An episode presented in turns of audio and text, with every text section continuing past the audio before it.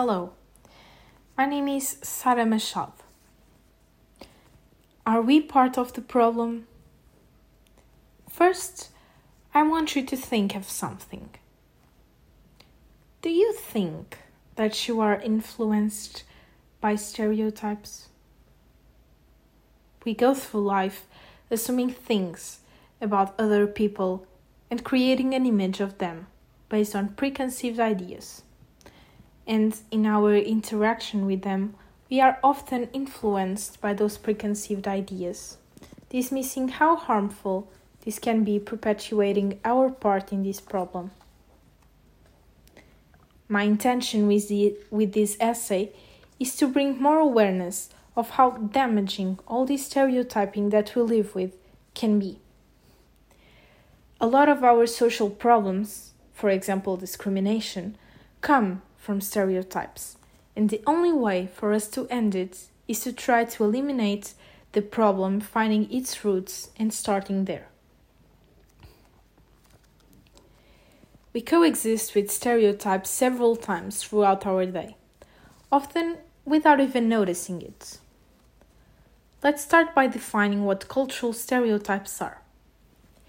If we Google it, the following will appear.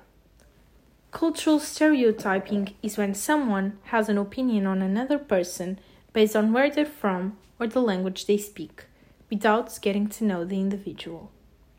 In short, this would be the idea.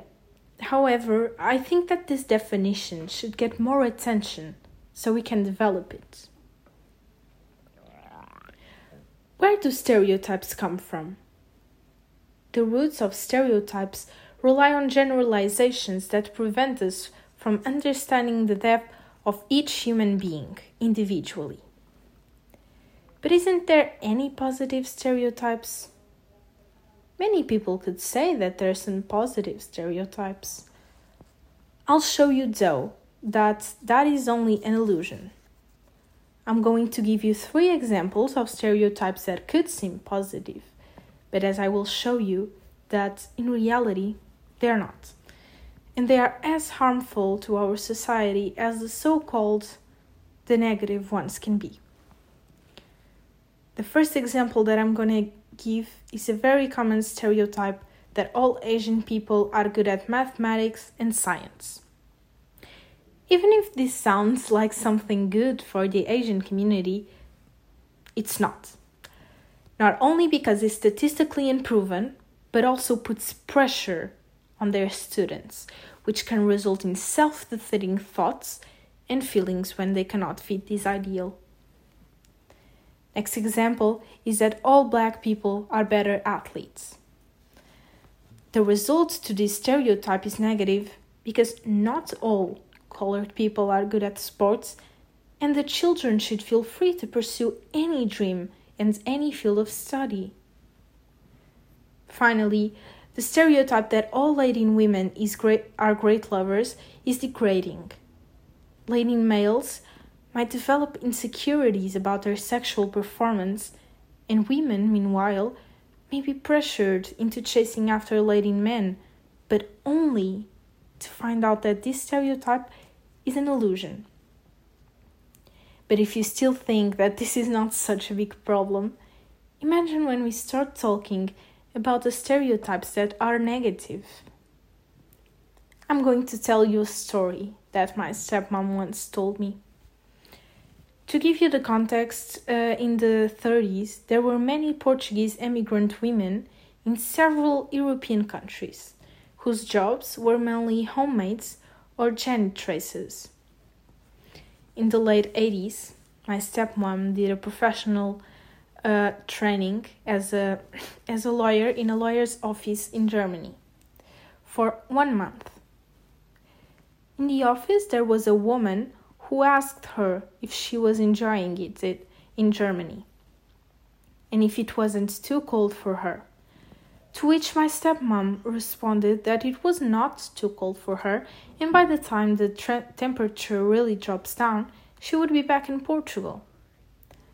That's the moment when the woman asked, very appalled, Why are you going back to Portugal? What are you going to do there? the idea that they had about Portugal was that there were no qualified careers and that we did not have anything besides homemades. There are thousands of stories like this one about every country, and because of that, we normalize it. And sometimes we even stop noticing that this can be a serious limitation to our society to develop. But why is this type of behavior so damaging? As I said before, stereotypes put everyone in the same box, taking away their individuality. For example, when we were children, our parents used to say that we had to finish our meal because of the poor children in Africa that didn't have food. The kids in Portugal were taught by their parents that the kids in Africa have nothing to eat. Fortunately for me, my father lived in Angola for a long time, and I got from him and from the stories that he used to tell me about how happy and cheerful those children really are a different idea. If we educate our children to not know anything about a continent besides that the people that live there have nothing to eat, they will never be able to understand that there's incredibly talented and brave people that can create so much with almost nothing.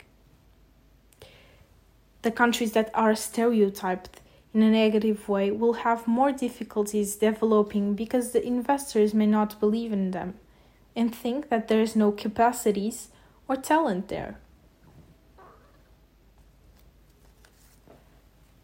But then I asked me, how can I end this problem? I must make a self examination. We must make a self examination and ask ourselves Am I overloaded with these stereotypes?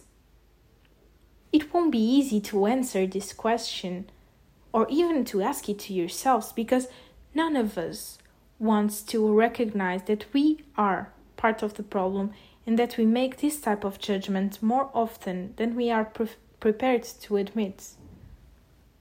With more awareness, we will gain a bigger self empowerment due to the fact that we will have a better control over what our true opinion is and who we are. To conclude, I would like to quote from a Nigerian writer, Chimamanda Ngozi Adichie. Show a people as one thing, only one thing over and over again.